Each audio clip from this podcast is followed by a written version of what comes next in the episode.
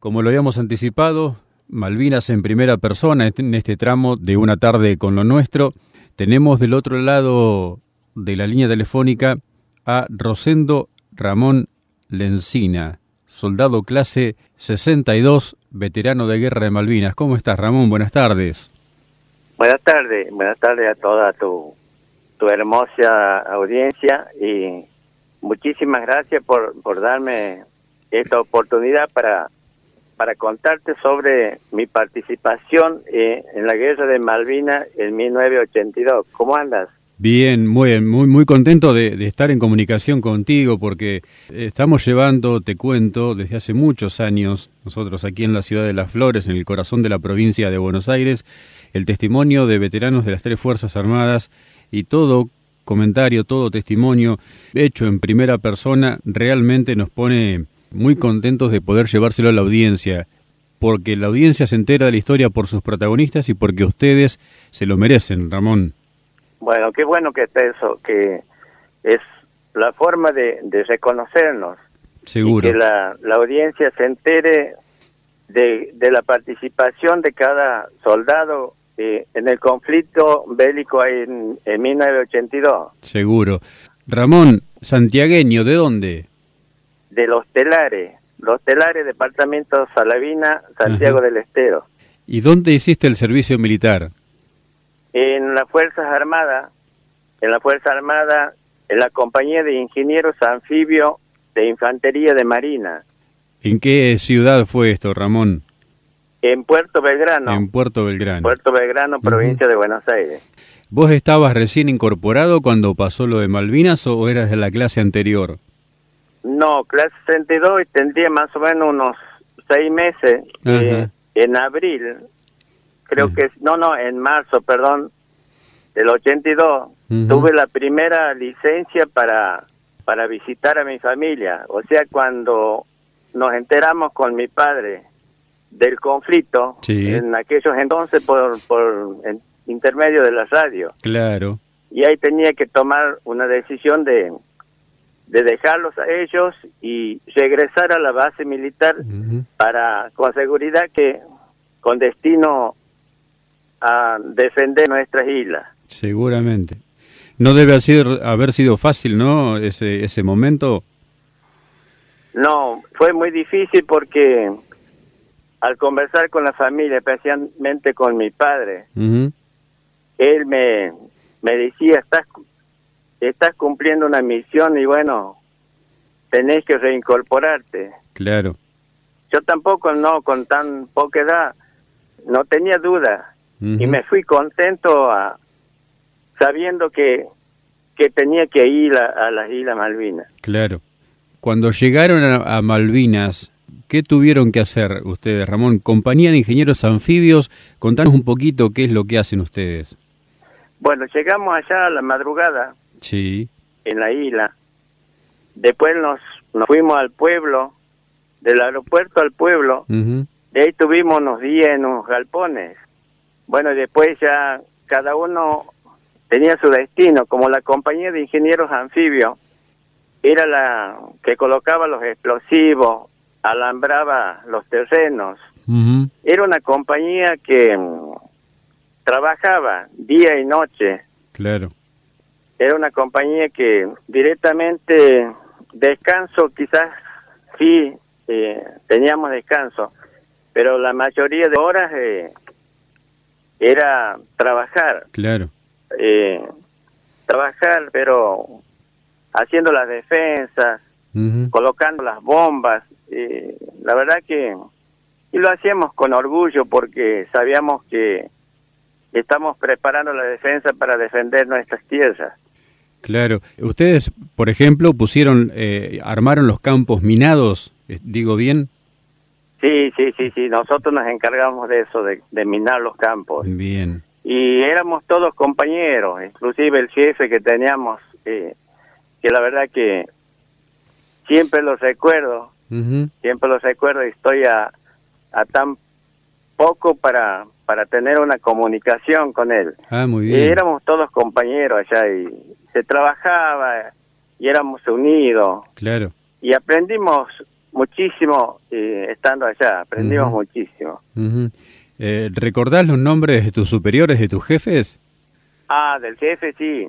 ¿Quién era? Eh, Héctor Omar Miño. La verdad que un jefe tan estricto, pero, pero tan compañero. Claro. Él nos enseñó ser compañeros, amigos y compartir eh, lo que teníamos para comer sobre todo. Se preocupaba mucho eh, él, la verdad que es un excelente, un excelente militar. Hay tantas cosas que tengo que contar de él. ¿Es cierto que le decían el loco Miño? Sí, pero... sí, sí, sí, no, pero la verdad que de ser tan bueno, tan estricto, sí. conocí su, eh, sobre todo su coraje en el momento de, de combatir. Claro. Eso lo, lo recuerdo y lo voy a recordar siempre. Ya, vamos a llegar a ese momento, eh, Ramón, porque por lo que tengo entendido, yo te cuento y vos corregime en todo caso, ustedes después que hicieron todo el, el, armado de los campos minados, después que pusieron las bombas, después que hicieron toda su labor, este, tuvieron otro destino y, otro rol de combate, ¿es así? Sí, sí, exactamente. Ya, ya después que terminamos todo ese trabajo, ya cambió el rol de, de trabajo, que era ponerse a defender a nuestra isla. 13 y 14, pero desde el 11 al 14 fue terrible. ¿Qué pasó, Ramón? Contanos. Y bueno, ya no se dormía, los ataques eran continuos. La verdad que el que está allá en la isla, hoy por lo menos, yo no, no me explico por qué, por qué volví. ¿En qué lugar estaban ustedes en esos días, Ramón? En Cerro Dos Hermanas. Cerro Dos Hermanas, que era... En Cerro Dos Hermanas estuvimos. Un lugar este, que de pasada obligada para los ingleses en su camino a, Puerto Argentino, ¿verdad? Sí, sí, sí, claro. sí, Estuve, la verdad, que en la noche del, del combate participé directamente. Y la verdad que es un orgullo defender la patria, pero es doloroso perder los compañeros también. Seguro. Seguro. ¿Querés contarnos de alguno de, esos actos de coraje del loco Miño, Ramón? sí. contanos. Sí, sí. Se combatió, qué sé, unos largos minutos y, y queda, quedó todo en silencio. Sí. Y eso nunca me voy a olvidar. Yo tenía apenas 18 años. Claro. Y, y el teniente Miño nos llamó y nos dijo, ¿quién me acompaña? Yo quiero ir a buscarlo a los ingleses para pelear. Y yo me acuerdo clarito, yo fui y varios de nosotros fuimos. Y ojalá esté escuchando, escuchando el teniente. y cuando vamos atrás de una roca, escuchamos la voz de, de los ingleses. Y con eso se arrojó granadas y escuché yo algunos gritos de, de los ingleses, seguramente impactó eso, pero la respuesta de ellos fue feroz. La verdad que esa, esa noche fue terrible, sufrimos un ataque que, sí, mi jefe ha sido herido, la verdad que... Sí. Y después de, esa defensa que hicieron ustedes en el Cerro Dos Hermanas, ¿cómo fue la situación? Eh, ¿Ustedes cayeron prisioneros de los ingleses o se replegaron, Ramón, o se vinieron para el lado polo? Sí, nosotros nos replegamos después al, al, recibir la orden de rendición, nos replegamos al puerto argentino, al pueblo. Sí. Y bueno, después recuerdo bien cuando estábamos ya al mando de ellos, nos recibieron, nos recibieron las armas, que era, era muy triste entregar eso, porque habíamos trabajado tan, tanto, incluso yo la, mi credencial que después apareció en, en una página inglesa, ¿verdad que mi historia grande, amigo? Seguro, seguro. Nos contaron o hemos leído por ahí que a los eh, suboficiales y los oficiales de ingenieros, tanto del ejército como de la armada, eh, los hicieron quedar cerca de un mes más después de terminada la guerra en Malvinas. ¿A los soldados también, Ramón? Eh, algunos sí, algunos sí, es, a ellos lo hicieron quedar para desactivar la, las bombas. Claro. Los campos minados, para eso lo hicieron quedar. Sí, sí. Y yo estuve una semana o seis, seis días más o menos con los ingleses. y Pero fue un trato cordial, nos atendían bien, no nos agredían por lo menos, así que seguramente a ellos también. Ellos también, va, supongo, porque quedaron para desactivar, según nos dijeron, para desactivar las bombas quedaron ellos. Cuando ustedes volvieron al, continente después de la guerra, ¿volvieron a, al cuartel donde estaban, ahí a Puerto Belgrano, o, ya los mandaron para sus casas? No, no, estuvimos un tiempo ahí. No recuerdo si era dos o tres meses más y después sí, nos dieron la licencia para, para regresar y, y lo peor que nos tocó encontrarnos con la familia, eso fue durísimo. ¿Cómo se componía tu familia en ese entonces, Ramón? Sí, mi papá, mamá, papá, hermanos. Pero como mi papá hizo el servicio militar, eh, fue lo que el que más sufrió. Claro. Porque allá yo le escribí una carta a él y en la carta le decía papá quédate tranquilo, aquí lindo, y bueno, yo no quiero volver, y bueno, él pensaba que, pensaba que, estaba muerto ya. Imagino la emoción cuando te vieron volver, ¿no? Sí, sobre todo papá, porque él era el que más sufría. Claro. Fue triste la... Seguro. La historia. Sí, sí, me imagino. Y, después eh, el resto de, tu vida, ¿cómo, cómo siguió? ¿Tuvieron la, posibilidad de, hacer una vida eh, normal? ¿Los incorporaron en algún trabajo? Eh, fue ¿Les resultó fácil? ¿Les resultó difícil? Sí, la Fuerza Armada me pidió aquí el gobierno de mi provincia un trabajo, eso tuve demasiada suerte. Bien. Y en el 2000, en el 83, creo que sí, ingresé a la policía de, Santiago y que ahí tuve hasta el 2009, eh, ya ahora ha jubilado. Claro. ¿Hiciste familia, Ramón? Qué pregunta. Sí, porque porque fue tan difícil hacer una familia. imagino que sí.